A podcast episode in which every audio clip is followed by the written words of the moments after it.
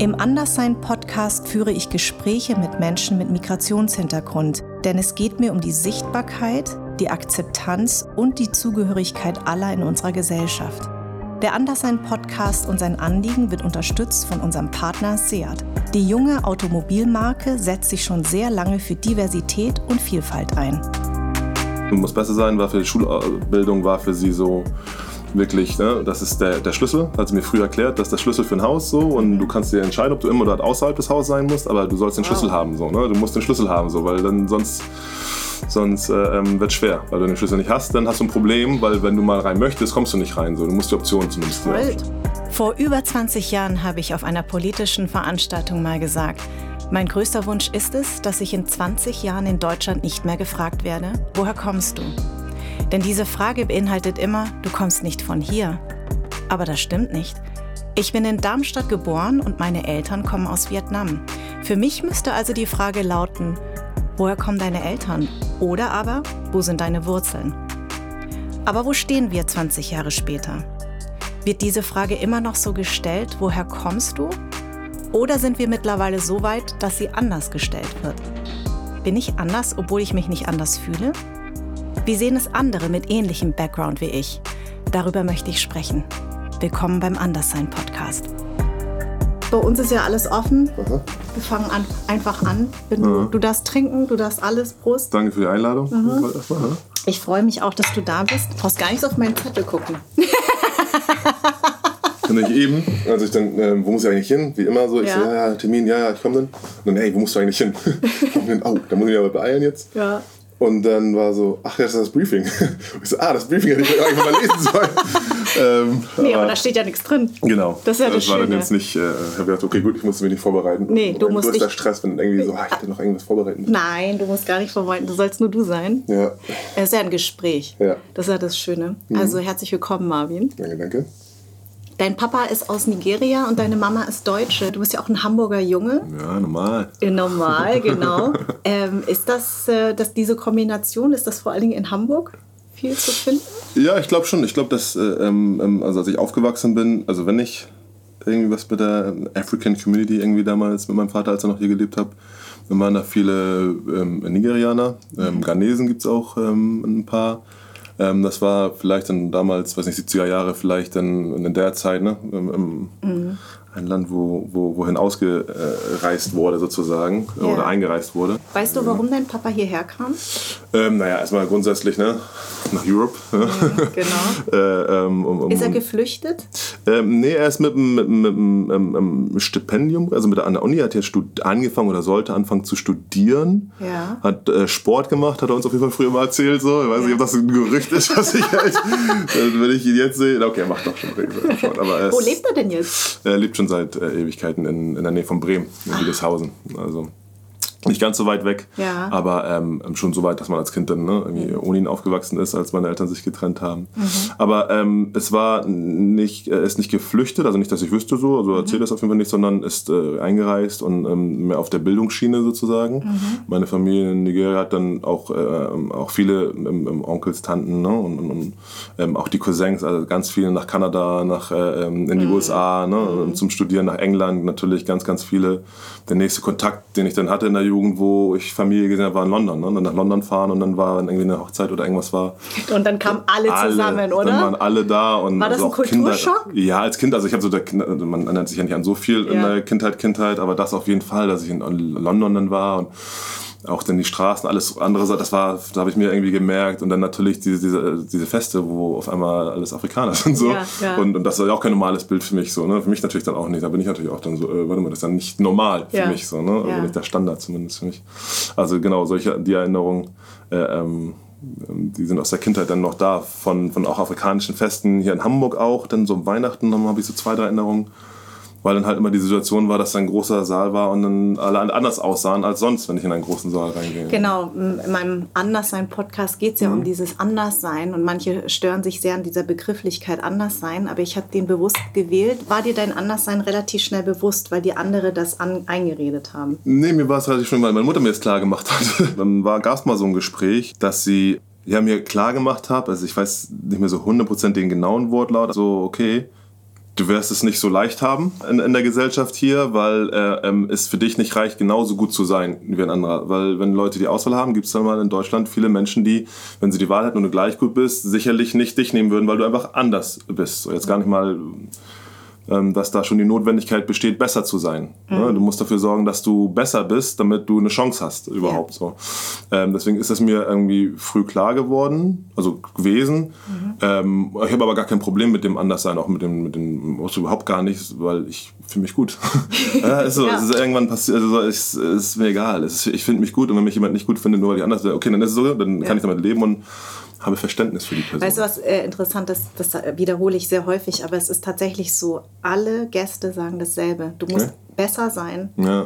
als ein, ein Weißer, ja. beziehungsweise der Biodeutsche. Ja. Und äh, das wurde uns allen eingetrichtert. Interessante, äh, interessanterweise ist ja deine Mutter weiß.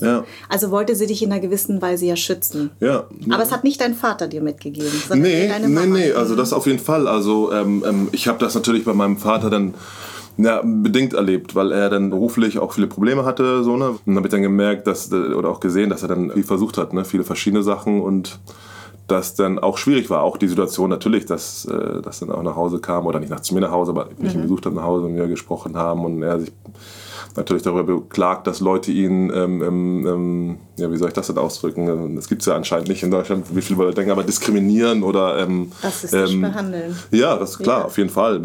Und schlecht behandeln einfach so. Ja. Ähm, und, ähm, natürlich dann immer sofort mitschwingt, so, ne? Haben sie es jetzt mhm. gemacht, weil sie einfach Hector nicht mögen mhm. oder weil sie äh, nicht mögen, wie er aussieht. Ne? aber hast du das nachvollziehen können? Also, dass das passiert das, ist? Ja, dass das passiert ist. Später, also ja, nachvollziehen, dann später als Erwachsener, klar, ja. habe ich auch verstanden. Und natürlich fragt man sich dann, ich auch, ne, ist ja. es jetzt, ne, weil ich sehe ihn halt als, ne, ja, ja, Mensch oder so, so, und der auch seine Seiten hat, so, und denkt man so, ja, vielleicht ist er einfach genervt, den Typen, so, mhm. weißt du, dann ist er nicht gleich. Andererseits ist mir klar, dass das auch eine andere Situation ist als für mich hier in der Großstadt, wo ich schon in Hamburg, hier in der Schanze irgendwie so, dann musste ich ja schon blau und grün anmalen, damit du auffällst irgendwie. Mhm.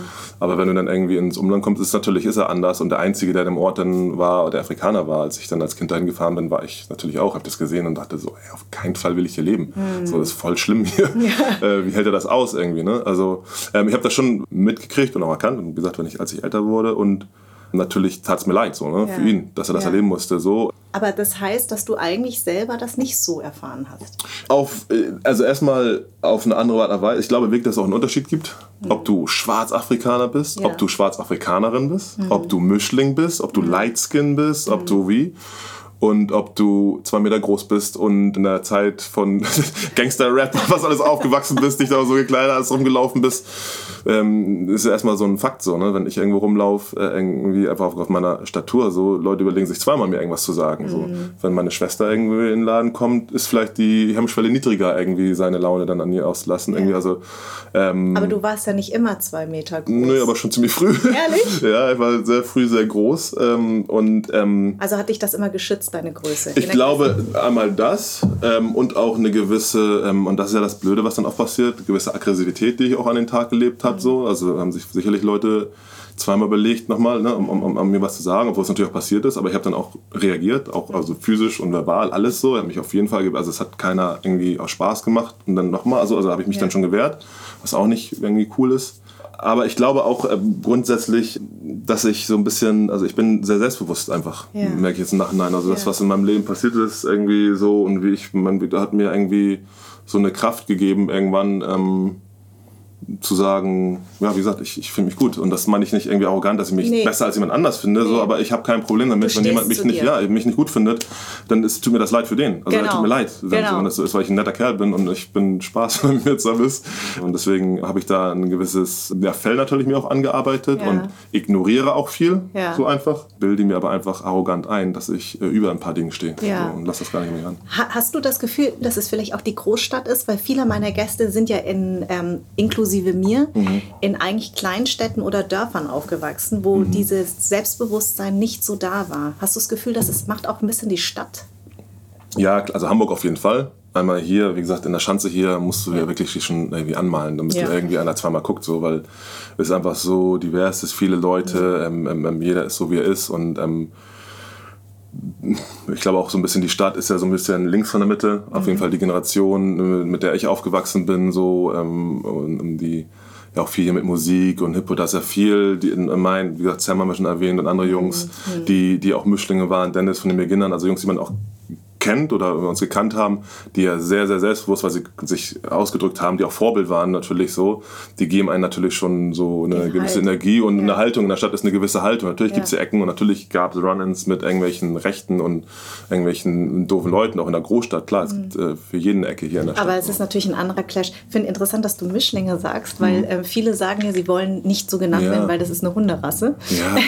Aber wie, wie, wie, also wie stehst du denn da, dazu? Mir ist es völlig wumms so. Also okay. es ist wirklich, also, Wumms, ja, es ist nicht so, dass ich, ich, ich will mich natürlich wenn mich jemand versucht zu beleidigen damit, so, mhm. und ich das Gefühl, versuchst mich zu beleidigen, mhm dann würde ich ja auch anders reagieren, dann würde ich mich wehren, dann würde ich auch respektlos äh, sein ihm gegenüber, wenn ich bin es erstmal nicht und, und gehe erstmal davon aus, dass du es nicht böse meinst, wenn du es meinst, sondern einfach nicht besser weißt. Mhm, mhm, äh, ähm, wenn mich jemand fragt, wo kommst du denn her, dieses Thema, ne? Äh, genau. Was ich, das passiert mir auch. Wenn ich dich jetzt irgendwie treffen würde, würde ich vielleicht ärgern, wann aus Versehen auch, wo kommst du denn her? Und meine ist ja nicht böse, sondern hey, interessiert mich, was ist, ich kann aber verstehen, dass es Leute gibt, die einfach sagen, ich will nicht immer gefragt werden und dann ja. nicht, ja, nigerianischen Vater, ich will es ja. ja auch nicht irgendwie, aber ich ähm, reduziere mein Gegenüber dann nicht nur darauf, dass er mich jetzt irgendwas fragt, was vielleicht unter Umständen irgendwie, sondern es gibt ja genug andere Ecken, auf die ich mich bei dem konzentrieren kann und nimmst jetzt nicht äh, oder an guten Tagen zumindest. Na, also weißt du, ich glaube, was die Leute da draußen meistens unterschätzen, ist ja, ähm, wenn wir aufeinandertreffen, mhm. du und ich, mhm. und wir fragen, woher kommst du?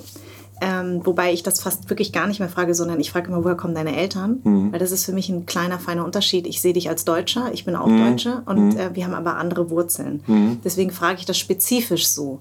Aber ähm, was Leute häufig nicht verstehen, ist, wenn, wenn ich in einem Kreis oder du in einem Kreis von lauter Weißen stehst, mhm. wirst ja nur du gefragt. Ja, da, genau. also es wird deine Biografie abgefragt, bevor man mit dir spricht. Ja. Und die Leute fühlen sich ja immer gleich auf den Schlips getreten, weil sie sagen, ja, aber ich meine es ja nicht böse. Das stimmt, mhm. sie meint es nicht mhm. böse.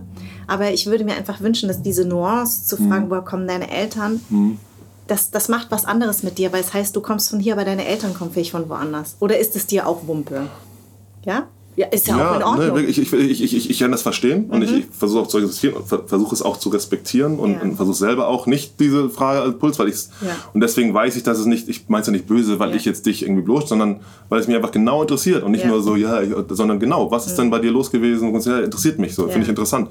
Äh, ähm, ich bin nicht dagegen. Ich finde auch gut, dass was mit Sprache gerade passiert, dass man aufpassen muss und, und, und Rassismus und das ist ja das Thema auch. Mhm. Passiert ganz viel über Sprache und über Unwissenheit halt. Ich werfe meinem Gegenüber nicht gleich bei der Unwissenheit böse, sondern mh, hm, wenn ich es jetzt dreimal, viermal, fünfmal dir sagen muss und du es immer noch machst, dann ist irgendwann okay. Mhm. Aber ich äh, bin da vielleicht ein bisschen zu ähm, gleichgültig. Weiß nicht, vielleicht müsste ich da auch noch mehr drauf gehen und ihn hinweisen. Es fragt mich das nicht. Ich sage aber, wenn mich jemand fragt, woher kommst du, sage ich aus Wilhelmsburg. Immer. Mhm. Und dann kommt ja nochmal, und wann kommst du? Ja, Wilhelmsburg. Ja. Also, ja, ja, aber wirklich jetzt Ja, ich komme wirklich aus Hamburg, ich bin in Hamburg, ich bin Hamburger Jung, was willst du von mir? So, ne? ja. ne? Also, wenn ich dann auch merke, dass, dass dieses, dann bin ich auch so, ja, das ist meine Antwort und wenn die das nicht kriegt, werde ich denen nur diese Antwort geben. So. Und ähm, ähm, habe natürlich diese Frage auch erlebt von Leuten, wo ich wusste, dass die halt irgendwie nicht cool sind so und auch damit irgendwie dann auch so ein bisschen klar machen, ja, aber mit dir reden, weil du bist ja in Ordnung so. Genau. Dieses, ne? Du bist ja der gute Ausländer. Also genau. Mit Türken war das immer, ja, den Türken, aber der, der, du bist ja, und die Kanaken sind ja, aber du bist ja, so, genau. nee, ich bin genau einer von denen. So. Und, äh, ähm, deswegen, wenn ich das Gefühl habe, dass das so ist, finde ich es natürlich doof, aber ich fühle mich nicht sofort angegriffen, weil es nun mal so ist, dass ich in Deutschland bin und immer noch, wenn ich in den Raum gehe, sind da höchstwahrscheinlich, wenn da zehn Leute drin sind, achteinhalb von blond oder zumindest deutsch, genau. Jüdisch, wie auch immer so. Und wenn dann jemand fragt in dem Raum, ah, du, dann nehme ich ihm das nicht gleich so übel, dass mm. es so mhm. ist. Ich kann, habe ein bisschen Verständnis dafür, ja. fühlen, würde aber auch gut finden, wenn er so weit kommt, genau das zu machen, was du machst. Also das nicht so im Vordergrund, sondern also wer bist du? Wer bist mm. du? Ne? Mhm. Was machst du? Was, was geht bei dir mm. irgendwie so? Genau. Nur, wo kommst du her? Warum bist du jetzt dunkler? Ich, ich glaube, was, was, was mich immer nur daran stört, ist, ähm, dass ich genau das Gefühl habe, dass man immer in dieser Erklärbärrolle ist, mhm. als äh, derjenige, der mit Migrationshintergrund lebt, mhm. dass man eigentlich, dass das Gegenüber dir sofort den Wind aus den Segeln versucht zu nehmen, indem er sagt, ich meine es doch gar nicht böse. Mhm.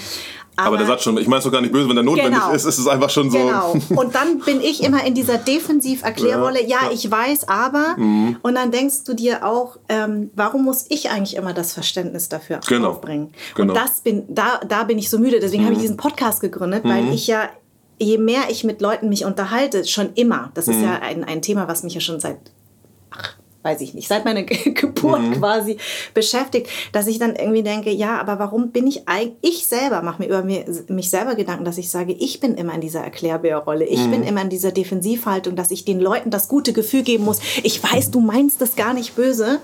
Und deswegen glaube ich, stört mich das. Ja, aber vielleicht auch, weil du so bist ja auch ein bisschen pioniermäßig unterwegs. Weißt du, du hast ja so, ne, du bist ja, ja in den Medien. Ja, also ja, ich habe äh, damals, ne, gab es halt nicht viele, die anders aussahen. Also genau. habe ich dich natürlich auch gesehen und du bist ich glaube, das ist auch eine Welt irgendwie, ne? ja. diese Medienwelt und ja. alles, was auch nicht und du musstest dich halt immer auch deinen Platz da erkämpfen und auch Richtig. sagen, ich bin jetzt nicht nur hier, weil ich anders aussehe, sondern genau. weil ich kann, was ich mache, ne? weil ich es gut mache, was ich mache. Genau. Ähm, ich bin natürlich im Sport gewesen und, und, und im Basketball gerade war das eigentlich für mich in meinem Berufsumfeld überhaupt gar kein Thema. Mhm. Also da ist es sehr divers, ne? Ja, super ja, divers, klar, also von vornherein schon und das ist eine amerikanische Sportart. Ich war auch früh, ich bin mit 15 schon, äh, ja, mit 15 nach Amerika gegangen für zwei Jahre und habe da auch ein ganz anderes Verständnis für mich verstanden, mit dem, weil ich dann dieses Schwarz und Weiß ganz anders kennengelernt habe, weil es auf einmal wirklich Schwarz und Weiß gab. Das gab es mhm. ja in mhm. Deutschland für mich gar nicht. Mhm. Es gab ja mich und alle anderen irgendwie so. Und da war wirklich eine Situation, dass, dass, dass, dass, dass ich auch so einen ganz anderen Rassismus auch verstanden habe, der ja gar nicht so offen Rassismus, sondern einfach Segregation-mäßig sage und so. Ich, ich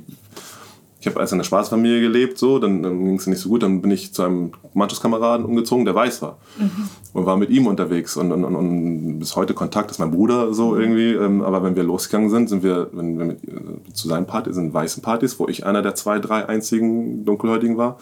Und wenn wir mit anderen Leuten aus seinem Team, ne, die, die schwarz waren, war er der Einzige von den mhm. zwei, drei Weißen, die mit bei den schwarzen Partys waren. Wenn du in die Cafeteria kommst in Amerika in der Zeit, dann saßen da acht weißen Tische und, und sechs schwarzen Tische ein paar Latinos irgendwie, Weirdo-Tisch und irgendwie, äh, ähm, also wirklich der erste Tag, wo ich reinkam, die Geschichte erzähle ich oft, war für mich so, ich, ich konnte das nicht verstehen. Ja. Weil ich dachte, die müssen das, also es muss ja sein, dass einer gesagt du müsst das machen, weil ja. das wäre ja niemals passiert in Deutschland so. Ne? Ja. Also das war völlig ein Schock für mich, diese Tür aufgemacht und es war wirklich original so verteilt in dem Raum und ich wusste auch nicht, wo ich hin soll. Ja. Das ist ja so ein Ding, ich wusste, wo genau. soll ich denn jetzt hingehen? So, was soll ich jetzt machen irgendwie so? Was hast so du auf Amerika, ich bin so Weirdo-Tisch gegangen.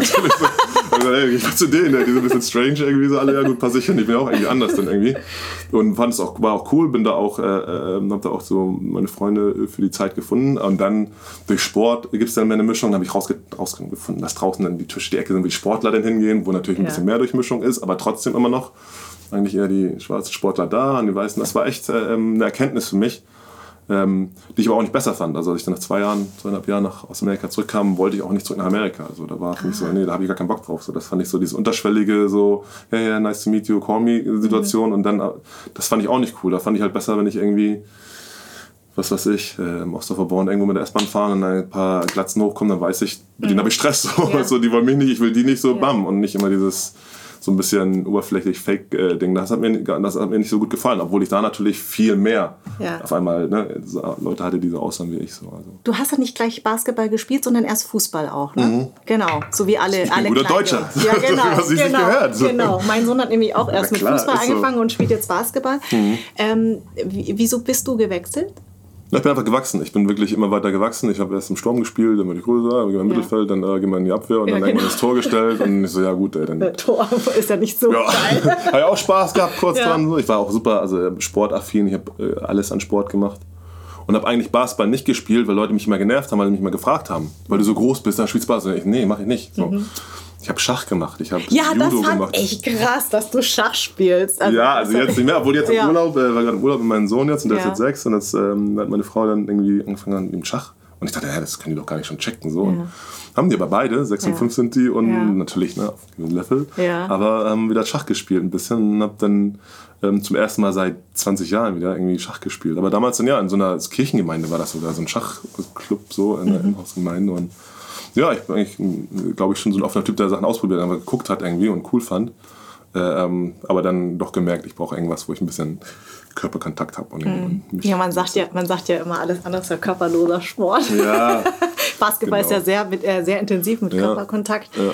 Und äh, wie, wie, war das? War das so ein Aha-Erlebnis, als du das erste Mal Basketball gespielt hast?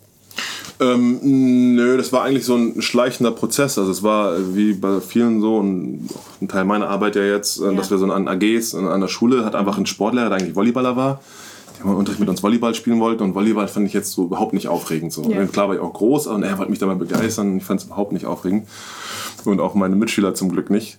Ähm, und ähm, fing so ein bisschen an, so in der Zeit äh, ähm, so Streetball halt zu spielen, ne? draußen. Mhm. So, ne? Und da gab es auch nicht so viele und nicht so viele Plätze, in Wilhelmsburg auch, aber habe dann, als wir die ersten Mal in der, in der Schule, in der AG äh, das gemacht haben, das ganz interessant gefunden und dann meinte er, dass er so eine um, Schulmannschaft dann anmeldet für Jugend trainiert für Olympia. Mhm. Dass wir dann ähm, im Unterricht dann öfter mal, ne, ein bisschen mhm. mehr als wahrscheinlich erlaubt, ja. und in der AG halt Basketball gespielt haben. Ja. Und da ähm, wurde ich dann, ähm, haben wir so eine Hamburger Meisterschaft, sind auch Hamburger Meister geworden irgendwie mit, ich weiß nicht, wie alt ich da war, 14, 13, also relativ spät mhm. mit Basketball angefangen und ähm, wurde gleich von der Trainerin aus Harburg gesehen und die hat gesagt, du kommst jetzt und innerhalb von im nächsten Sommer war ich schon bei der Nationalmannschaft. Also es ging dann, ich habe dann so viele Erfolge, Hamburger Auswahl, wurde bei älteren Jahrgang. Da übrigens, da war Dennis von den Beginnern dann damals dabei, ja. äh, der auch Basketball gespielt hat. Ja. Haben wir eine deutsche Meisterschaft in Berlin gespielt ja. und dann gleich für die Nationalmannschaft. Also ich habe so Erfolg gehabt deswegen. Also mhm. ich bin, es war nicht so das eine Training, aber es war einfach, dass ich sofort so, oh, du darfst Hamburger Auswahl, oh, du darfst zur Nationalmannschaft, oh, du, das war dann so, okay, das läuft anscheinend gut, das mache ich weiter. Und, und, und, und irgendwie kurz danach war dann schon das erste Mal, dass du dann so einen Vertrag unterschrieben hast. Also ich habe mir nie Gedanken gemacht, ich möchte Basketballprofi werden. Ich habe das yeah. so nicht verstanden. Da habe ich schon unterschrieben, dass jemand mir praktisch Geld gibt dafür, dass ich Basketball spiele, beziehungsweise mir den Amerika-Aufenthalt bezahlt. Genau, und äh, genau das wollte ich fragen. Also das mhm. heißt, du hast dann dein Stipendium bekommen und bist mhm. nach Amerika und das mhm. fand ich ja auch interessant. Ähm, deine Mama hat gesagt, du sollst zurückkommen und ein Abitur machen. Ja. Das hast du dann auch gemacht. Ja. Aber ähm, weil du so ein guter Sohn bist oder, oder weil das dieses Erlebnis war, dass du gesagt hast, hm, also zwei Jahre Amerika reichen?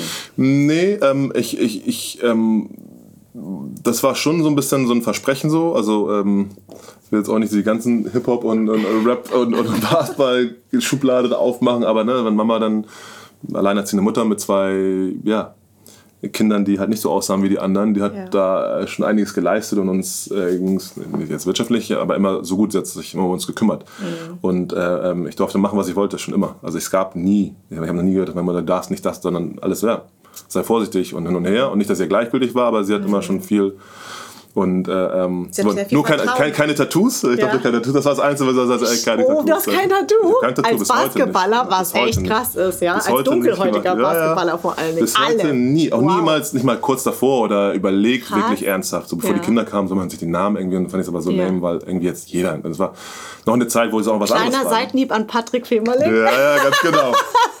Ganz originell. Ganz originell. Seine Kinder und seine Frau. genau.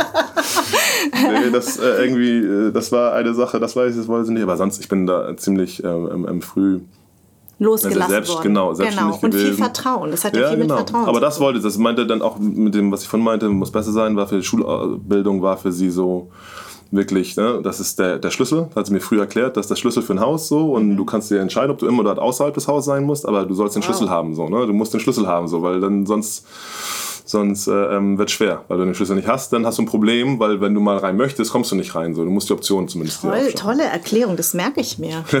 also bei meinem älteren Sohn brauche ich das nicht, aber ich weiß noch nicht, wie es bei meinem Kleinen wird. ja, aber muss, den, ja. das war, hat mir sehr früh klar gemacht. deswegen war für mich klar, so, das mache ich auf jeden Fall. Ich habe dann einen Abschluss, also ich habe dann ein Stipendium für die Highschool gekriegt, also für dieses Austauschjahr. Mhm. Und im zweiten Jahr habe ich ähm, von einer Privatschule ein Stipendium richtig gekriegt. Amerika ist ja Bildung oft an, ne? Wenn du mhm. gut im Sport bist, kriegst du, wird das bezahlt und habe richtig von so einer Private School, also in Amerika schon, und ich konnte, hätte an jede Uni der, der Staaten gehen können, weil ich da dann auch ein guter Schüler war. In Deutschland ja. nicht so, aber da war es auch auf ein anderes Niveau. da habe ich sogar geglänzt. ähm, und das ist jetzt kein da, Amerika äh, First und Second und alles. ähm, der äh, Trump hört nicht uns. Ja, ja.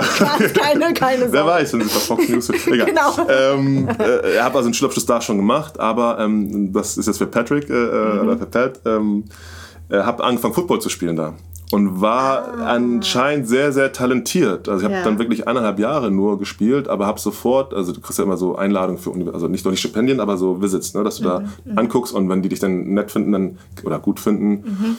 Und hatte bei einer also sehr, sehr großen ähm, Universität in Florida, die sehr, sehr Basketball, sehr, sehr, äh, sehr gut im Football ist, äh, ja. einen Besuch und die waren so, hey, wir wollen auf jeden Fall mit dir weiterarbeiten. Also das ist auf jeden Fall. Und meine Mutter angerufen und dann so, ja, hm, das ist ja auch noch eine Option hier mit Football. Und dann meint sie, ey, erst Basketball, wir sind Basketball rüber, jetzt erzählst du mir von Football, ist alles schön, kannst du machen, ja. wenn du ein Abitur gemacht hast. So. Also ah. bitte mach deinen Schulabschluss, äh, auch hier in Deutschland nochmal. Also hat Option. sie dich davon abgehalten, eine Football-Karriere zu starten? Ja, ja, also was hat abgehalten? Also sie hat mir, die Zeit hat mich dann abgehalten, weil ich bin dann mhm. wirklich äh, Abitur gemacht und das waren auch die Zeiten, wo du zum Wehrdienst musstest. Ich bin dann eingezogen mhm. worden zur, zur ah, Bundeswehr. Ja, ja, genau. Und das war eigentlich der, der letzte Killer, dass ich nicht zurück nach Amerika gegangen bin, weil dann zu viel Zeit, ich war dann irgendwie drei Jahre älter mm. und wollte, also meine Mitschüler sind ja alle in die Uni gegangen und ich war ja dann drei Jahre um meine Schule hier fertig und am Bundeswehr und ja, ja, habe dann auch noch einen richtigen Profivertrag damals in Würzburg schon unterschrieben. Ähm, dass, also dann war für mich klar, ich mache die, im Basketball hast du ein bisschen die Wahl manchmal, wenn du Glück hast dass du entweder die amerikanische mit Schulbildung Karriere mhm. oder in Deutschland oder Europa schon die Profikarriere als, mhm. als äh, 17-, 18-Jähriger dann ja. startest. Und dann habe ich mich für den europäischen Weg sozusagen entschieden und äh, bin dann mein Abitur gemacht, habe auch angefangen zu studieren in meinem ersten, ähm,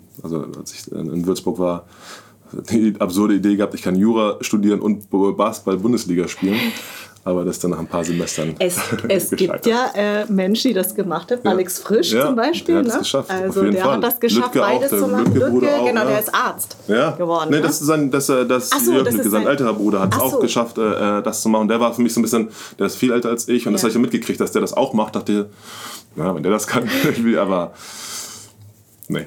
Du gehörtest die, die, ja zu den, die, den jungen Wilden in, der, ja, äh, in, in, Würzburg. Ja, ganz genau. Also ganz genau. Äh, hast ja mit Nowitzki gespielt. Ja. Also für alle, ich will jetzt nicht zu Basketball lassen. Ich könnte mich oh. ja bei sowas total, weil ich bin ja so ein Nerd. Ich lese ja dann auch alles und ich bin ja ein sehr, sehr großer Basketball-Fan. Okay. Aber wir wollen jetzt nicht zu nerdig werden. Ich glaube, da überfordern wir die Menschen da draußen.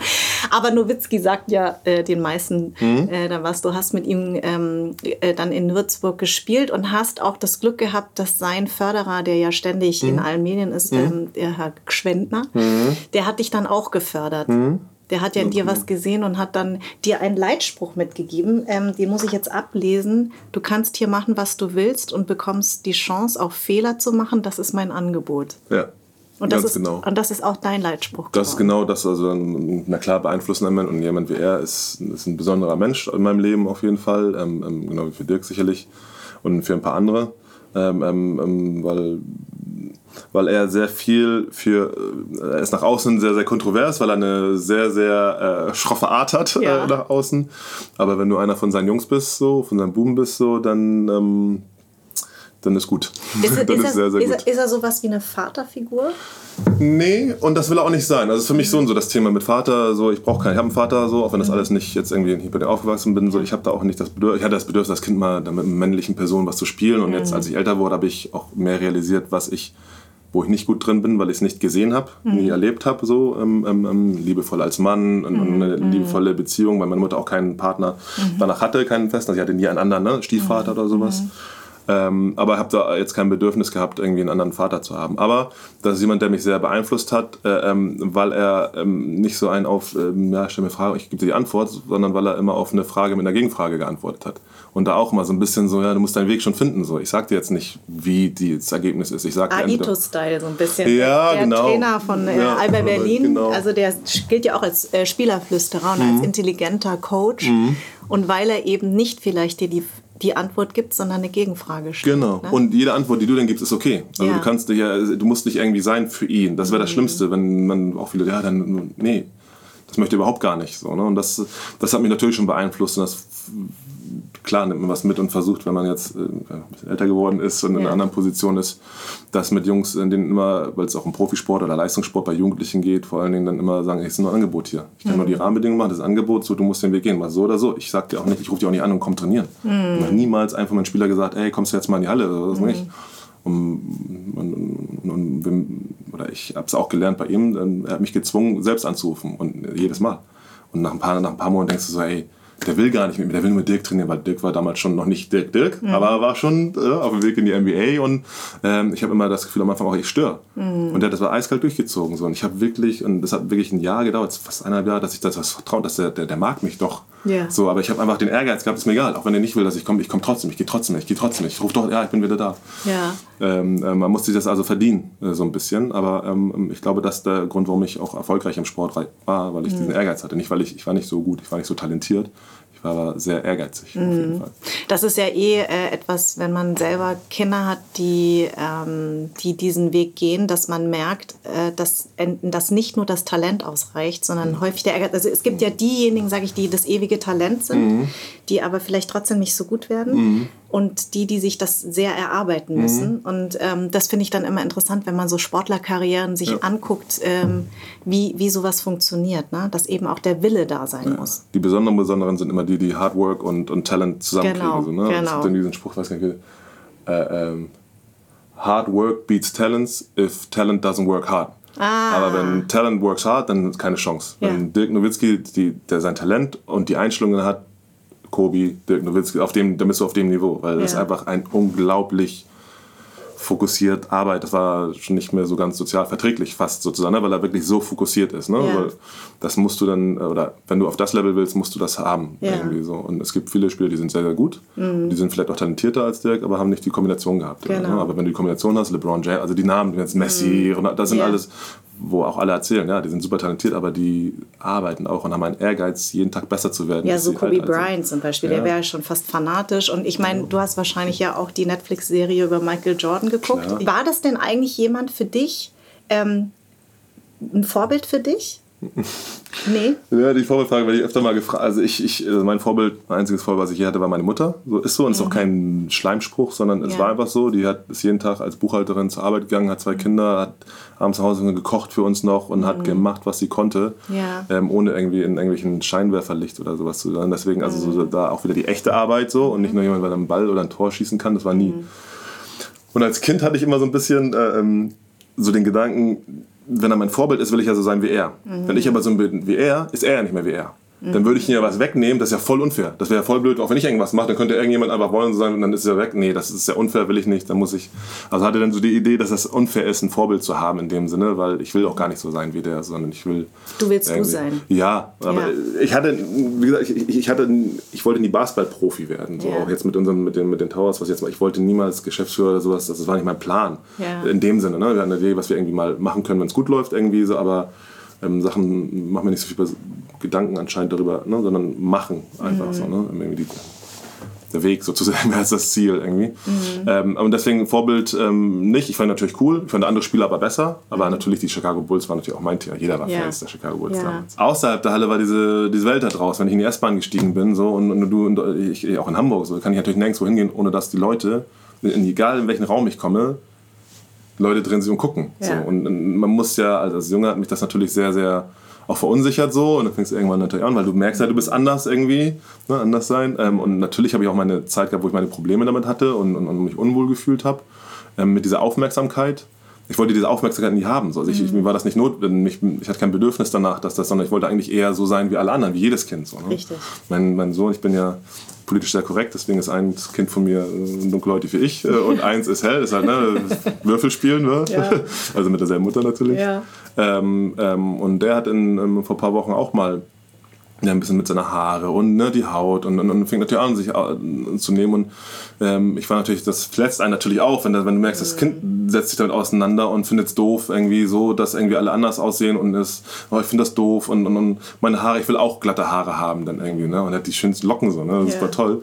Ähm, ähm, und, und, und auch dieses Bedürfnis, das ist ja normal, ne? Mhm. Also auch, ich möchte halt so, ich möchte nicht auch, ich möchte wie alle sein. Ich möchte natürlich was Besonderes, also mich lieben und Aufmerksamkeit ja. irgendwie, aber ich möchte nicht Genau. Ne? Äh, anders Gerade als, als Kind. Ich glaube, als Jugendlicher ähm, ist das anders. Mhm. Da glaube ich, ähm, äh, dreht sich das, dass man wahrscheinlich eher diese Aufmerksamkeit vielleicht sogar mag irgendwann, weil mhm. man sich ja so vorher so sehr damit auseinandergesetzt hat, dass man immer anders ist. Man mhm. ist immer derjenige, der, auf den der Fokus gerichtet mhm. ist. Mhm. Und man möchte das als Kind nicht. Ich finde das mhm. total schön, dass du das sagst, weil es war bei mir auch so. Ich wollte diese Aufmerksamkeit nicht. Ich wurde ja immer dann auch gefragt oder meine Haare wurden angefasst und ah, du hast so schöne Mandelaugen. Ich, ich konnte damit erstmal überhaupt nichts anfangen. Und dann kam der Trotz mhm. so in der Jugendzeit, mhm, genau. also, ne, so mit 14, 15, ja. dass du gesagt hast, okay, ich bin Vietnamesin. Ja. Also was wollt ihr von mich? Ich bin ja, genau. Vietnamesin. Genau. Und dann hat man es genossen, weil man plötzlich in alle Clubs reingekommen mhm. ist. Der Tisch, der hat dich sofort von ganz hinten gespottet, weil es war total weißes Umfeld und ich war die einzige Asiatin, also kam ich rein, keiner ah, hat nach geil. meinem Ausweis gefragt. Okay. Dann hat sich eher umgedreht. Aber bis dahin war es echt ein harter Weg. Ja, die Club-Erfahrung habe ich jetzt so nicht gemacht.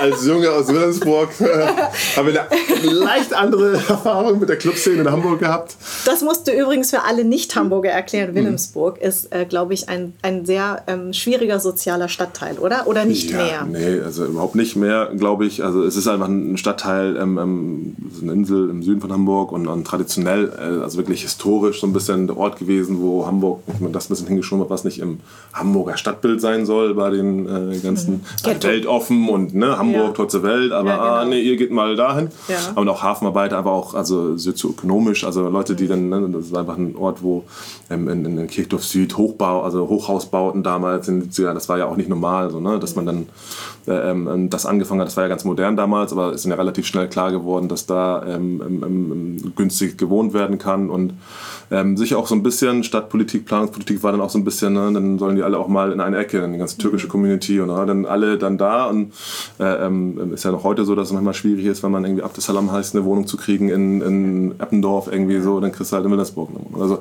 hat äh, ein Stadtteil, wo ähm, ähm, ähm, einmal Leuten natürlich wirtschaftlich nicht so gut ging, weil es einfache Hafenarbeiter waren ja. ähm, und dann viele äh, Zugereiste kamen, wo einfach eine Dynamik entstanden ist, dass dann einfach so, so, ein, so ein Image entstanden ist, als wenn das da ganz schlimm ist, weil natürlich viele Jugendliche wie ich auch da waren, die dann gefrustet waren von der Situation, ne? mhm. dass es erstmal wirtschaftlich nicht so gut geht und dass man auch immer so behandelt wurde. Und irgendwann bist du dann ja auch mit der Fuck you-Attitüde, dann genau wie mhm. du sagst. Ne? Du sagst, ja, wenn wir Vietnamesen, das machst ja. du, ja. so, dann ist es vielleicht dann auch, ne? aber wenn ich das mache, so, dann mhm. ist sofort Konflikt. Und dann, wenn man dann auch noch so drauf ist, ja, dann gibt es halt Konflikt, so, dann ja. machen wir halt Konflikt dann, dann, führt das natürlich dazu, dass da auch irgendwie so ein Image entsteht und, und, und ja, ne, Ghetto und, und, und, natürlich auch durch die ne, Medien, also Filme und, und Amerika, so das ist dann mhm. schnell so das Ghetto mhm. irgendwie so, obwohl das ein ganz schöner Stadtteil ist, super grün, ist eine Insel, ist wundervoll, ähm, ähm, aber halt für mich war es normal, ähm, nicht, dass es Schwarze gab, mich das nicht, aber dass, äh, dass, dass wir Ausländer waren. Mhm. Also dass, dass, oder mhm. dass es nicht Deutsche waren. So. Also ich fühle mich als Deutscher, aber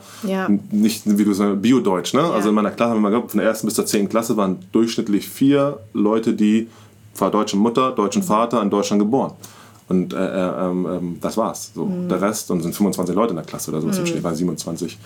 Deswegen ähm, ist es natürlich ein Stadtteil, wo du der vielleicht, also für mich war es normal, aber dann jetzt in Retroperspektive so, ähm, anders war. Mm. Ne, anders Es war einfach anders. Es war total cool. Ich bin mit dem Islam aufgewachsen, so habe da äh, auch als echt toll, natürlich auch Christentum, mm. äh, ähm, ähm, bin mit, mit, mit, mit anderen Essenskulturen. Das Thema Jungs, Mädchen ähm, ist halt anders, wenn du in Wilhelmsburg aufwachst. Da merkt, ja. ist halt einfach, kannst du einfach bei, bei Aisha anrufen und sagen, nee, geht nicht. Ja. das ist ein anderer Film und auch ähm, die Situation, dass du auch wenn du bei Fatih anrufst und die Mutter ans Telefon kommt, ja, Fatih nichts da und du, warte mal, du bist seit 25 Jahren in Deutschland und kannst nicht ja. mir mehr sagen, Fatih nichts da. So. Ja, ja. Also man lernt und hat auch Verständnis dafür und mhm. ähm, ähm, ich glaube Wilhelmsburg, äh, ähm, ähm, deswegen, ich wehre mich dagegen, dass es so, ne, das schlimm, es war nicht, aber es war halt anders auf jeden Fall. Und Aber es war irgendwie deine, es war ja dein Stadtteil und es war dein Zuhause. Ja, absolut. Und Obwohl ich weg wollte. Da war natürlich das Normale so, ich will mhm. aus dem Ghetto, ich will hier raus, ich will meiner Mutter ein Haus auf der anderen Seite der Elbe kaufen. Ja. So. Ich äh, will schon nach Hamburg, also wir sagen mal nach Hamburg, ne? in, in, in die mhm. Stadt rein. Ich will, will bin auch, äh, als ich dann aus, aus dem Ausland zurückgekommen bin oder aus, dann, als ich dann Profi gekehrt war, bin ich erstmal nach Emmendorf gezogen und nach mhm. Eimsbüttel und mhm. äh, habe irgendwie in der Schanze, habe meine Zeit wirklich hier ein paar Jahre sehr intensiv in der Schanze hier verbracht irgendwie. Ja. Äh, ähm, ähm weil ich nicht nach Wilhelmsburg wollte. Bis ja. es dann vor, weiß ich wie vielen Jahren jetzt irgendwie dann da war, ich will nach Hause. So. Und auch viele, viele meiner Generation aus sind, kommen alle zurück nach Wilhelmsburg oder in den Süden zumindest. Ja. So und, und wollen dann doch nach Hause, obwohl wir auch unser Problem mit Wilhelmsburg hatten. Deswegen mhm. habe ich auch da Verständnis für Leute, die damals sagen, ah, wegen nach Wilhelmsburg. Aber es ist, gibt keinen Grund dafür. Ja. ja ne? und, das und, das Krasse ist ja, es ist ja häufig so, man muss erstmal weg, um irgendwann ja, wieder zurückzukommen. Absolut. Und du hast ja auch dann dort die Hamburger Towers gegründet. Mhm. Was war denn deine Motivation?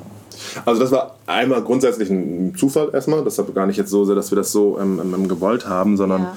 es war einfach so, dass wir Sozialarbeit mit meinem, mit meinem Kollegen Jan Fischer zusammen und mein Freund, also ein Freundeskreis, einen engen Freundeskreis, den, den, den wir damals hatten, haben wir einfach Lust gehabt, mit Sport Sozialarbeit zu machen. Mhm. Und, und, und, genau dieses Thema, ähm, ähm, also der, der Zweck des Vereins ist Vermittlung von sozialen Fähigkeiten durch Sport und die eine soziale Fähigkeit, die ich glaube ich habe, ist, dass ich erstmal mit jedem klarkomme, egal, ne, sondern mhm. ihn daran bewerte, was er mir jetzt gibt sozusagen oder geben kann und nicht wie er aussieht oder ähm, dass er mir nichts geben kann, versuche ich das zu finden irgendwie. Ne? Ja. Und das auch zu vermitteln für Jugendliche, ne? diese, diese, diese, diese, diese, diese ähm, Chance, die du dir nimmst, wenn du Grenzen machst in deinem Kopf, weil der so aussieht, weil dann mache ich nicht, nee, wenn, wenn das Team da ist, wenn das dein Potenzial ist, nutze es, sei offen, denn wahrscheinlich können wir die Couch besser bewegen, wenn wir zu viel anpacken, als wenn ich das alleine mache, so ein ganz simples Beispiel. Und dann ist ja auch egal, wie Bild. jemand äh, aussieht, Bild. so, aber das den Jugend ganz simpel, das versuchen ja. Menschen zu, Jugendlichen zu erklären, dass, das ganz, dass du dir eine Chance nimmst, wenn du so denkst. Du kannst es machen, so, mach, mhm. aber du nimmst dir eine Chance äh, und, und, du kommst definitiv weiter, wenn du mit einer Gruppe arbeitest. So. Mhm. Und in der globalisierten Welt wird die Gruppe halt verschieden sein, höchstwahrscheinlich. Also ja. äh, ist das vielleicht auch nicht so schlecht, da ähm, offen zu sein. Mhm. Die Arbeit fing, ähm, in, in, das erste Mal haben wir ein Camp in Wedel gemacht. Also ganz woanders, ganz andere, also, ne, also es ist am Rand von Hamburg, im Westen, mhm. eigentlich so im mhm. Speckgürtel von, von, von Hamburg. Aber haben dann Konzepte entwickelt, die wir in, in, in ganz Hamburg gemacht haben und dann so Camps gemacht und sind von der Schulbehörde so ein bisschen dann auch so in die Problemviertel geschickt worden, weil wir ja die Sprache der Jugendlichen sprechen. So, so, ne? die, die, verstehen sie auch nicht, sie finden sie ja ganz, aber sie auch mit Recht hatten. Ja, ne? weil, ja. weil da, damals dann auch, ne, waren die Zeiten, wo ich mit Paddy so zusammen noch Basketball gespielt habe, im Fernsehen war, so, also ja. die Kids waren, ah, du warst im Fernsehen und wenn das ist, dann... Also Patrick Femerling, Patrick ne? von dem wir die ganze Zeit sprechen, genau. Genau. Ähm, Nationalspieler ähm, auch. Genau. Sehr ähm, bekannter Spieler. Genau, ich, ich, durfte mal auch mit denen ein bisschen mitspielen und äh, die, die, die Situation war, dass du ein Sportprofi warst und, und Kids in dem Moment gar nicht, weil ich irgendwelche Sozial, äh, Sozialarbeiter-Skills hatte, sondern einfach nur, du warst im Fernsehen cool. Das mhm. vielleicht kennen, so, ne? Ja, ja cool, ja, die höre ich genau. zu. Aber das musst du nutzen. So. Und das haben wir versucht zu nutzen, um dann eine Message zu, zu vermitteln, die halt dann ist, ne? Im, im, im Team, Im Team kannst du mehr schaffen als alleine. Einfach ganz simpel. Und weil ähm, du ja etwas vorgelebt hast, was hm. vielleicht Kinder auch erstrebenswert finden. Ja, was er sagt, er, der hat es auch geschafft. Genau. Also das ich kann es auch, auch schaffen. Ne? Ja, das ist nachher ein bisschen unser Konzept gewesen für die Leistungssportler, dass wir realistische Zwischenschritte schaffen. So, ne? Weil man sieht dann irgendwie LeBron James denkt, okay, das ist ja unerreichbar für mich. So, aber wenn du siehst, ja, Dirk Nowitzki war auch da an der Schule und hat da dann Basketball angefangen und mhm. hat dann da eine Mannschaft und dann war in der Bayern auswahl. Ja, das kannst du ja auch schaffen. Dann hast ja, ne? Also mhm. es gibt realistische Zwischenschritte, die du schaffen kannst, um mal ein Profi zu werden. Irgendwie. Mhm. Und ähm, das war war der eine Teil, ne, dieses Profi werden wollen, aber der andere Teil war natürlich auch für alle anderen, mit denen wir arbeiten, wenn du dich mit irgendetwas wie Basketball sehr, sehr, sehr fokussiert beschäftigst, lernst du, wirst du besser in Konzentrationsfähigkeit, bist disziplinierter und äh, äh, ähm, ähm, ähm, lernst Skills, die du auf was anderes, auf Podcast machen oder auf ja. Mode machen kannst oder auf Schreiben machen kannst oder was auch immer. Aber mhm. versuch etwas zu finden und wenn du etwas findest, was dir Spaß bringt, dann mach es fokussiert. Dann versuch ne, mhm. das fokussiert und äh, ähm, so zu machen, wie wenn du ein Profi werden willst, wie du es machen musst, damit du dich gegen die anderen durchsetzt. Also es ist ja ein Wettbewerb. Ne? Also ja. wenn du Model werden willst, dann musst du halt äh, ähm, akzeptieren, dass du halt bestimmt auszusehen hast. So, ne? Ähm, äh, das war die Arbeit, die war aber wie gesagt nicht nur in, in, in Wilhelmsburg, sondern eigentlich in ganz Hamburg. Aber wir wollten es halt nachhaltig machen, deswegen haben wir eine Halle gesucht, wo wir wo die Kinder zu uns kommen mussten und nicht wir immer rumgehen und zu den Kindern, sondern wo die Jugendlichen zu uns kommen müssen. Und da war es ein, ein, ein Zufall, dass die ähm, internationale Bau, Gartenbau und oder Bau- und Gartenausstellung ähm, in 2013 in, in Wilhelmsburg stattgefunden hat, ah. weil auch die Stadt Hamburg ein Interesse daran hatte, Stadtentwicklung. Mhm. Wilhelmsburg ist sehr zentral in Hamburg, acht Minuten zum Hauptbahnhof. Äh, mhm. Also es ist einer mhm. der zentralsten Stadtteile. Also wir sind mhm. schneller am Hauptbahnhof von aus Wilhelmsburg als aus Eimsbüttel. Was mhm. Leute Hamburger manchmal sich angucken, so, hä? Ah ja, mhm. stimmt. Ja, ja. Sehr, sehr zentral, weil halt Leute das so ein bisschen, ne, weißer Fleck mhm. auf der Karte, denken, das ist irgendwo ganz, das ist sehr, sehr zentral und die Stadt hat mhm. auch gemerkt, oh, das ist ja auch Wohnfläche, die warum sollen wir die sozusagen so günstig weggeben, wenn ja. man so zentral, ne, durch die Hafen City sind wir näher an die Stadt rangezogen. Also die. Stadt hatte dann den Plan, dort die ähm, Baustellung zu machen und wir hatten dem einfach ein Konzept entwickelt oder präsentiert. Ähm, werden ja Blumen ausgestellt und mhm. es gibt auch ein paar Blumen, die nicht in Hamburg in der Vegetation im Wetter nun mal blühen, weil ja. es so heiß ist hier immer. Ja. ja äh, weil die, die, die, Wüstenhitze in Hamburg, das können halt nicht alle Blumen drauf. Ja. Deswegen haben sie eine Halle ge gebaut für Blumen, eine Blumenhalle. Und wir haben ein Konzept entwickelt, dass wir dort doch mal eine Profi, also eine Sporthalle draus machen, wo vielleicht mal irgendwann eine Profimannschaft drin spielen könnte. Aha. Weil wenn du als Wilhelmsburger nach Hamburg kommst, ist halt ein relativ negatives Feedback mhm. gewesen. Immer, hm. Und wir haben gesagt, wir können den Stadtteil vielleicht dadurch aufwerten, damit dass wir eine Profimannschaft dort spielen lassen, dass mhm. ein 14-Jähriger, der jetzt nach Hamburg oder nach, hier in die Schanze kommt und sagt, ich komme nach Wilhelmsburg, dass die Reaktion ist, ah geil, das ist doch die Hamburg Towers, sind doch mhm. da gespielt gegen Bayern München, gegen Alba Berlin, ah, Patrick Vierlinger, ja. hat der fertig gemacht, geil. Ja, ja. Also das, was positiv ist, dass es positiv behaftet wird. Das war die Idee damals so ein bisschen, das haben die Leute in der Politik ganz gut gefunden und uns unterstützt auch ähm, mhm. und ähm, wir haben uns irgendwie durchgesetzt. Und, und das da. muss doch für dich ein Wahnsinnsgefühl sein, als du aus der Pro A aufgestiegen bist in die, in die Bundesliga. Ich meine, mhm. das ist ja so ein langer Weg, den du mhm. Gegangen bist mit den Towers, dass das funktioniert hat. Ja, wir. So. Das ist ja. immer so, ne? ich bin so ein bisschen natürlich als, als Person auch die Idee, als Wilhelmsburger mhm. und das sind auch mhm. Medien, du musst es ja auch nutzen, du musst, baust eine Marke auf, so, ne? genau. ne? und kaufst genau. eine Geschichte und das können sich Leute halt schneller merken, mhm. als wenn jetzt mein Kollege Jan Fischer, der genauso viel mhm. wie ich mhm. gemacht hat, mhm. der aus Wedel kommt, Soziologie studiert hat, ja. erzählt, ich habe mir mal ein Basketballprojekt überlegt, ja. irgendwie so, hm, aber wenn der Wilhelmsburger Junge mit einem nigerianischen Vater, deutscher Mutter, bla bla bla bla bla, das merken sich Leute besser, ähm, ähm deswegen stehe ich da so als Person, aber wir als ähm, Team, als Team haben das äh, äh, hingekriegt und ähm, natürlich, das war natürlich äh, pure Freude, obwohl das ja auch dieser Leistungssportteil nur ein Teil unserer Arbeit mhm. ist. Und als wir damals die Erlaubnis gekriegt haben, Schulunterricht an den Schulen zu machen, im Sportunterricht, also nicht Sport im Sinne von ich spiele jetzt Basketball, sondern wir haben Sport unspezifisches Pro Pro Projekt aufgebaut über mehrere Wochen, ja. wo wir Teamfähigkeit vermitteln über Aufgaben, die wir lösen müssen. Und eine Aufgabe, ich bin groß, zwei Meter und kräftig, du bist vielleicht nicht ganz so groß mhm. und vielleicht auch bist du nicht, aber unsportlich. Ja. Aber Aufgaben, wo manchmal du diejenige sein musst, die jetzt vorgehen muss, weil wir müssen irgendwo unten durch und müssen mhm. irgendwie das und wir müssen darüber nachdenken, da ist eine Riesenhürde. Wenn ich einfach rüberspringe, kommst du nicht, also wir müssen als Team darüber nachdenken, wie können wir das lösen, mhm. ohne dass ich immer der tolle Sportler im, ne, der bin, sondern wo wir als, ne, unsere Stärken, alle unsere genau. Stärken ausspielen also müssen. Genau. Und du auch trauen musst, wenn ich vielleicht der Selbstbewusste bist und du nicht so. Ja. Du musst aber jetzt was sagen ne, und, und, und mhm. vielleicht auch den Ton angeben. Und als wir das entwickelt haben über mehrere Jahre und dann das im, im Schulunterricht in Hamburg machen durften, so, das mhm. war für, für mich genauso so, mhm. ey, wir dürfen Unterricht machen. So, die ja. Lehrer sitzen oder der Lehrer sitzt an der Seite und lässt uns machen. So, das heißt ja wirklich, wir machen was, das wurde geprüft, so, ne? das ja. ist gut. So. Also es gab verschiedene Momente, wo wir sehr erfolgreich waren, aber sportlich natürlich der Aufstieg war äh, in dem Moment äh, eine krasse Erinnerung auf jeden Fall für immer. Ja, das glaube ich. Ähm, du hast ja auch in Frankreich und mhm. Italien mhm. gespielt. Mhm. Wie, wie, war das eigentlich? Also ähm, Rassismus ist ja da auch ein sehr großes Thema. Mhm.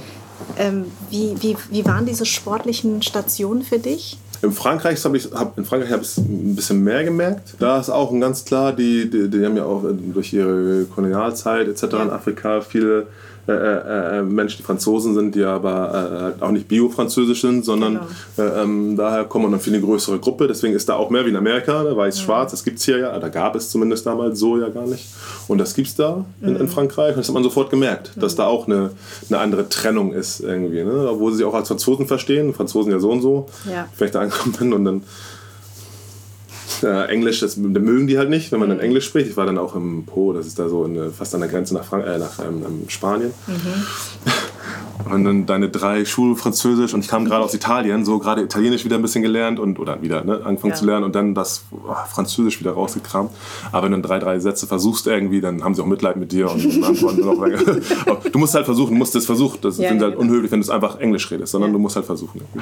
Ähm, aber da habe ich es mehr gemerkt. In Italien war einfach, ich war in Süditalien, ganz unten, äh, so im Kalabrien da hat man schon gemerkt, dass das einfach, also die sehen Afrikaner dann auch eher und Dunkelhäutige als auf jeden Fall Flüchtlinge oder mhm. als, als, als Menschen zweiter, dritter Klasse, weil sie selber, ne, in Nord- und Süditalien ist ein großer Unterschied, ja. sich ähm, nicht, glaube ich, so richtig wertgeschätzt fühlen, wollen wir so ausdrücken.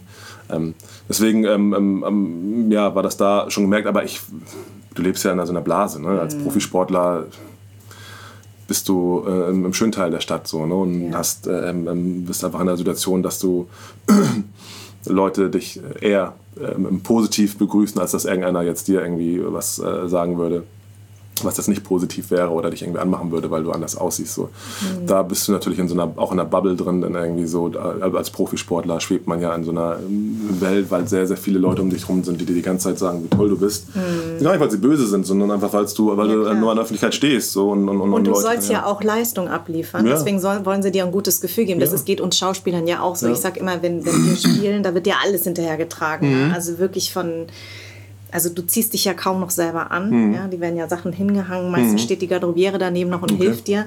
Und deswegen, und wenn du nach Hause kommst, ist ja die Realität wieder da. Und die ist ja manchmal echt hart. Mhm. Aber klar, als Sportler wird dir auch den ganzen Tag gesagt, wie, wo, dann reist du ja sehr viel. Das ja. heißt, du bist ja sehr wenig dann eigentlich in dem Ort, in dem du genau. spielst, ne? Richtig. Genau. Aber trotzdem fallen dir ja Sachen auf. Ne? Also mhm. ich meine, und ich glaube, man hat dann einen, Blick, an, einen anderen Blick auch auf sein eigenes Land wahrscheinlich auch, ne?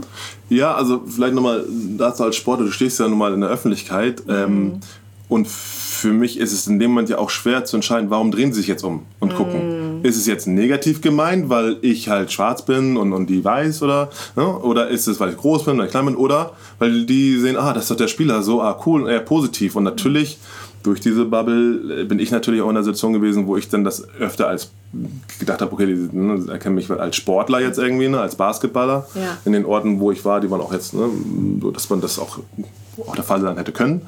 Mhm. Ähm, fällt mir auch zu arrogant, weiß nicht. Nein. Aber hat dann funktioniert irgendwie. hat geklappt, ist okay.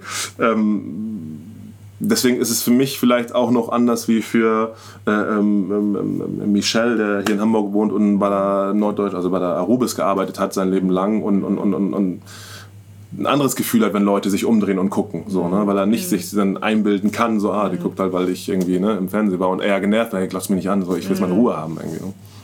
Also vielleicht ist das auch ein bisschen mein, mein, mein Glück, wo ich, mhm. wo ich, wo ich ähm, ähm, ähm, ja, oder dankbar sein kann, dass ich dann mir das sozusagen so einbilden darf, irgendwie so. Mhm. Dass es mich das nicht so negativ mehr ja, berührt vielleicht, wenn, wenn ich äh, ähm, manchmal Aufmerksamkeit kriege, sondern weil ich es einfach dann abhake als okay. Ja. Also hat eigentlich der Sport dir auch wahnsinnig viel Halt gegeben. Total. Ne? Ja. Der Selbst, das Selbstbewusstsein, dass ich mich irgendwie jetzt hier, ist es vielleicht nicht so, aber vor eine Gruppe stellen kann und mhm. erzählen und ja, das ist durch Sport, ge, Sport gekommen. Also mhm.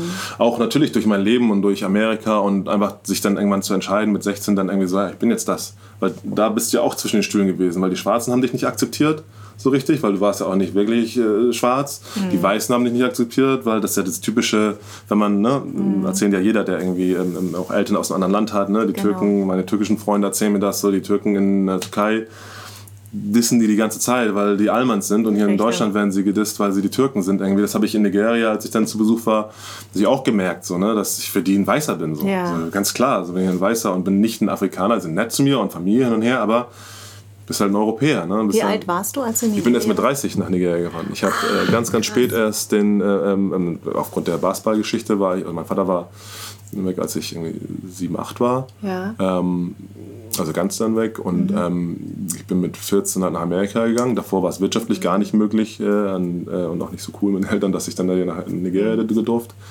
Ähm, und dann war Basketball. Dann war mhm. durchgehend Basketball und mhm gab es eine Woche Urlaub irgendwie so, weil da bin ich nach Nigeria geflogen. So. Mhm. Und dann war irgendwann der Punkt, dass ich gesagt habe, okay, jetzt, ich will das einfach also da, dahin. Und, und wie war das? Ja, auf jeden Fall ein Erlebnis. Ne? Also super gut fürs Leben und unheimlich wertvoll auf jeden Fall auch dazu beigetragen, mich irgendwie, ne, auch dann zu sagen, hey, auch wenn da welche sind, die mich nicht sorry, so, mhm. ne? ähm, ähm, Sachen erlebt, dass du angekommen bist und einen Cousin kennengelernt habe und in die Tür rein den gesehen und als wenn ich seit 100 Millionen Jahren wir die besten Freunde sind, so bis mhm.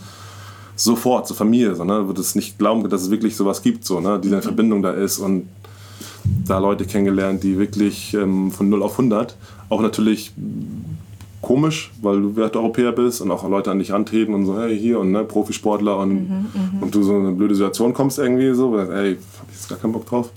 Ähm, ähm, und Weil sie Geld von dir wollen? Ja, ne, ja, das genau. Europäer. Ne? Das ist ja, ja doch so, dass viele Afrikaner dann irgendwie in, in, ihrer Situation dann schon irgendwie ne, auch ihre Unterscheidung machen. Ne? Also die Euro Europäer und jetzt kein Vorwurf, aber so ein bisschen so. Und ich so, ja, warte mal, ich sehe dich auch zum ersten Mal seit 30 Jahren. Du hast mich noch nie angerufen. Irgendwie ja. so, wir kennen uns nicht. So.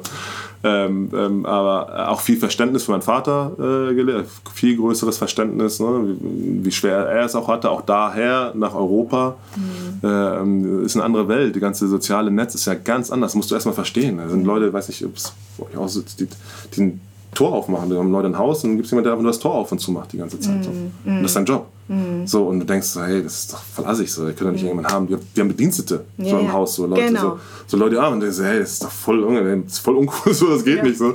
Aber dann verstehst du, dass das auch ein Teil des sozialen Netzes ist, dass sie vom Dorf kommen und dass sie da auch arbeiten, dadurch dafür aber auch eine Ausbildung irgendeine Art kriegen in der Stadt und ähm, wie das soziale Netz funktioniert und, und dann verstehst du das alles ein bisschen mehr. Nicht, verstehst es nicht, aber verstehst es mehr. Ähm, das war für mich ich finde das, ich find das interessant, was du sagst, weil ähm, ich habe das auch so erlebt. Also ich war äh, sehr früh in Vietnam mit mhm. vier, mit acht, mit 14 und dann mhm. danach fast alle zwei Jahre, weil es natürlich wirtschaftlich möglich war und auch natürlich, weil äh, die Verbindung zu Vietnam, also da flog nicht nur einmal in der Woche ein Flieger mhm. dahin, sondern irgendwann dreimal die Woche und dann irgendwann konntest du fast jeden Tag dann nach Vietnam fahren, fliegen. Und weil es auch wirtschaftlich irgendwann möglich war. Aber mich hat das auch irgendwie total irritiert, diese, dass du Bedienstete hast. Ja. Also das hört sich hier ja immer so an, als wärst du total reich, mhm. aber in Vietnam ist es anders, weil es sind ja. meistens Verwandte aus dem Dorf, genau. die dann ein Bleiberecht haben in der Ganz Stadt. Genau. Ne? Ach, und genau, die dann irgendwie ein bisschen Geld nach Hause schicken konnten Ganz ins Dorf genau. und deswegen machen sie dann irgendwelche Arbeiten in diesem Haus. Und das hat überhaupt nichts mit Reichtum zu tun, sondern die in der Stadt, die haben dann nicht nur ein Zimmer, sondern drei. Und dadurch war es überhaupt möglich, dass, dass das Kind vielleicht, weil in der Stadt gab es ein Gymnasium, in, mhm. auf dem Dorf eben nicht. Genau. Da musstest du 40 Kilometer weit fahren, um überhaupt ja. eine Schule zu haben. Und äh, das ist dieses soziale Netz. Genau. Und das finde ich total wichtig, auch sowas zu erzählen, dass das eben, ähm, dass das eben genau wie du sagst, das ist ein soziales Netzwerk, was sich so über die Jahrzehnte aufgebaut genau. hat. Ne? Da gibt es das nicht wie hier so mit aus, das ist ja nicht vergleichbar. So. Mhm.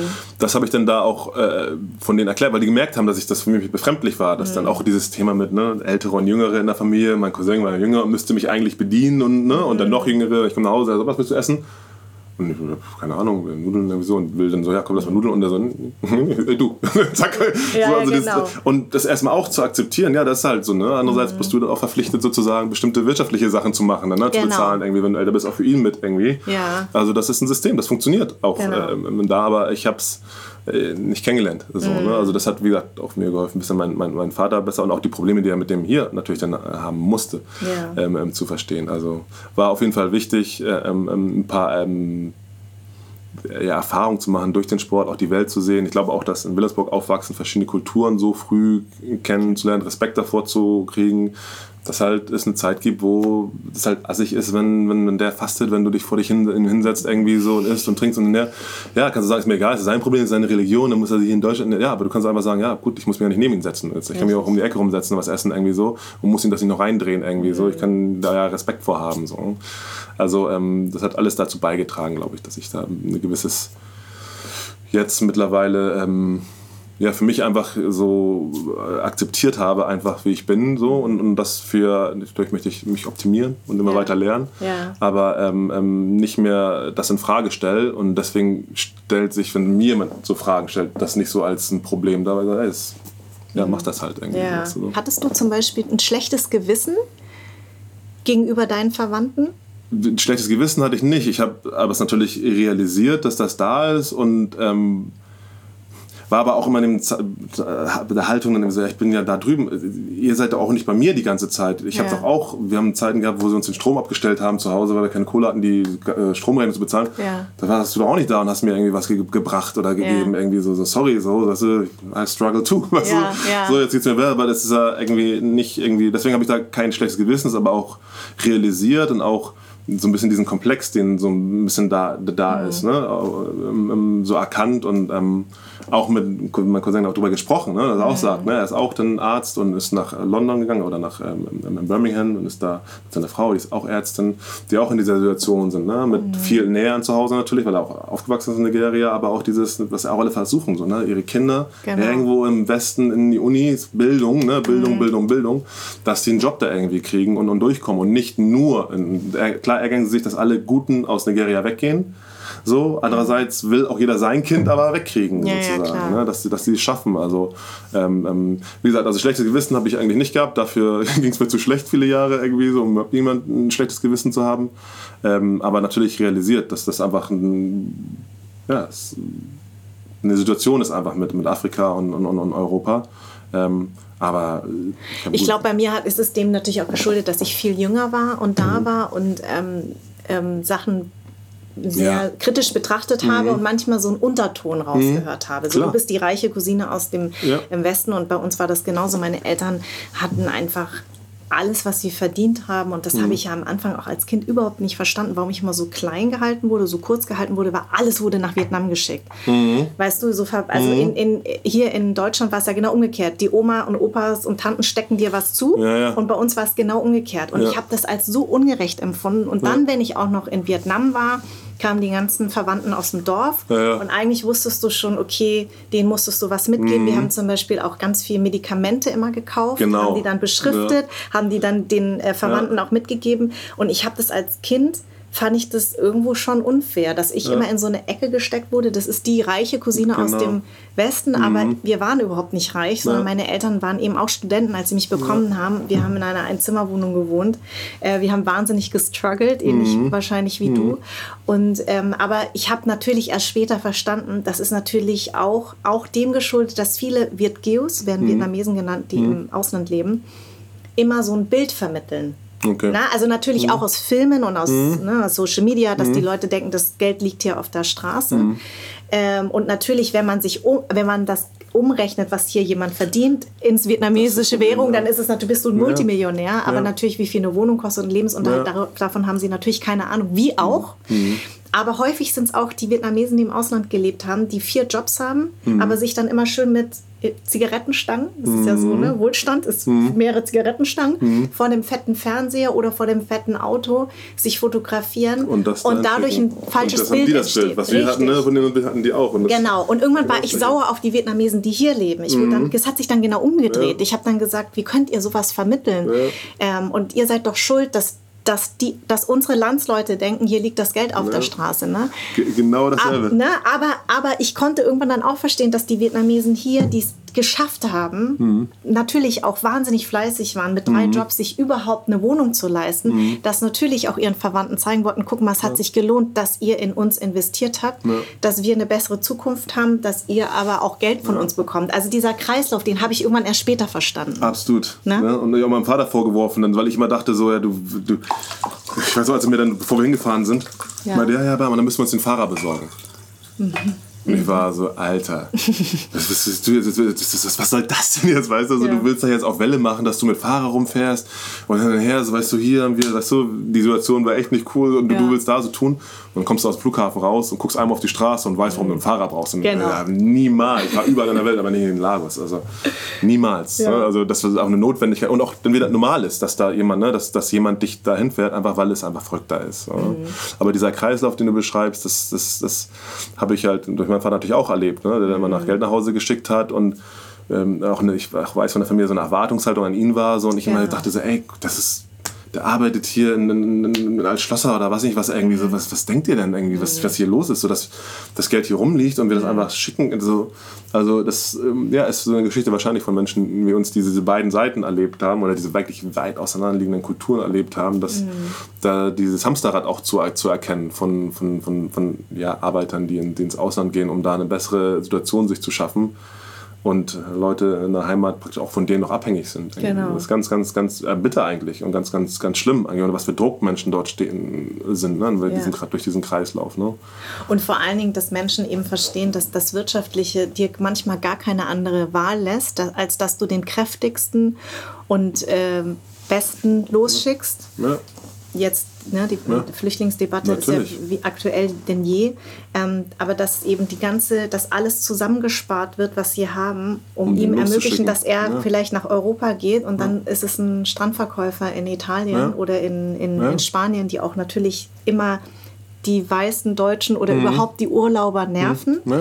Aber die leben davon, das bisschen, was sie haben, genau. schicken sie dann eben zurück. Ganz genau. Na, und, dass sie eine Chance haben. Und genau. das, das, ist auch ein hartes Schicksal. Total, ne? total. Und ist ja immer das harte Thema mit, ähm, wie, wie ähm, auch hier wie offen bist du, auch alternative Wege zu wählen, um mhm. nicht nur legal dein Geld zu verdienen, irgendwie so, weil genau. du einfach keine andere Wohl, gerade bei Flüchtlingen, die auch noch mhm. durch das Gesetz in echt scheiß Situationen kommen. Irgendwie genau, so. sie dürfen nicht arbeiten. So, die dürfen nicht arbeiten, dann sitzt du da, ne, mit dem mhm. Wissen so, deine ganze Familie da unten ist echt Stress, so, die mhm. haben alles, du bist da durchgekämpft hierhin, genau. so, und jetzt sollst du hier rumsitzen und warten. Mhm. Irgendwie so ist da ja, Verständnis ja. für zu haben. Und klar kann man kein Verständnis haben, wenn jemand macht, was Unrecht ist oder was nicht richtig ist. Und das ist ein das selber schultern. Du musst es ja nicht, du kannst auch, aber das ist ein anderer Druck dahinter ja. auf jeden Fall. Ein ja. ganz anderer Druck als ich jetzt, der sich jetzt einmal entscheidet, der macht jetzt irgendwas ne, Graues oder genau. mache ich das nicht, der es überhaupt nicht machen muss. Mhm.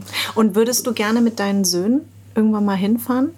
Ja, auf jeden Fall. Ich habe Lust, dass die die Familie kennenlernen, einfach genau. so. Und dass sie das sehen. So. Für mich, mir hat es viel gegeben, so.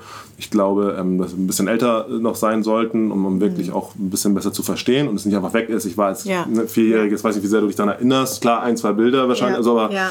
vielleicht ein bisschen älter ähm, ähm sein und so und so reisen. Da geht es mir nicht nur um Nigeria, so, sondern überhaupt mit den, den Jungs so früh möglich ganz vieles Verschiedenes zeigen, damit sie eine Relation kriegen. So, genau. verstehen, dass die Welt nicht nur irgendwie genau. im Umkreis ihrer Straße ist und so gedacht wird, wie da gedacht wird, sondern dass es woanders in der Welt auch ähm, ähm, oder sehr sinnvoll ist, auch versuchen um die Ecke zu denken, weil woanders ist das normal, um die Ecke gedacht. Also ich, ich kann dir sagen, ich habe sogar sehr viele Erinnerungen ähm, als Vierjährige okay. gehabt, ähm, einfach weil mich ganz viele Sachen beeindruckt haben. Also auf der einen Seite natürlich negativ beeindruckt, weil es war kurz nach Ende des Krieges. Mhm. Ähm, hungernde Kinder, mhm. Menschen ohne Arme, ohne Beine durch mhm. die Napalmbomben. Ähm, aber dann auf der anderen Seite auch sowas wie, dass mein Onkel auf so, ein, auf so eine Palme geklettert ist, um mir eine Kokosnuss zu Frische Kokosnuss runter, ne? Ja. Und das fand ich so beeindruckend. Der ja. kletterte einfach auf, holt mir eine Kokosnuss. Ich habe zum ersten Mal Kokosnuss, äh, frische Kokosnusssaft mm. getrunken. Mm. Und dann halt solche Sachen wie, wir hatten da keinen Strom, aber so eine kleine Laterne. Ich fand es mm. natürlich wahnsinnig romantisch. Habe natürlich nicht verstanden, dass das für die natürlich eine Katastrophe war. Der, der Strom wurde irgendwann genau. abgeschaltet. Es läuft nicht die ganze Nacht Strom. Es läuft nicht die ganze Nacht Strom.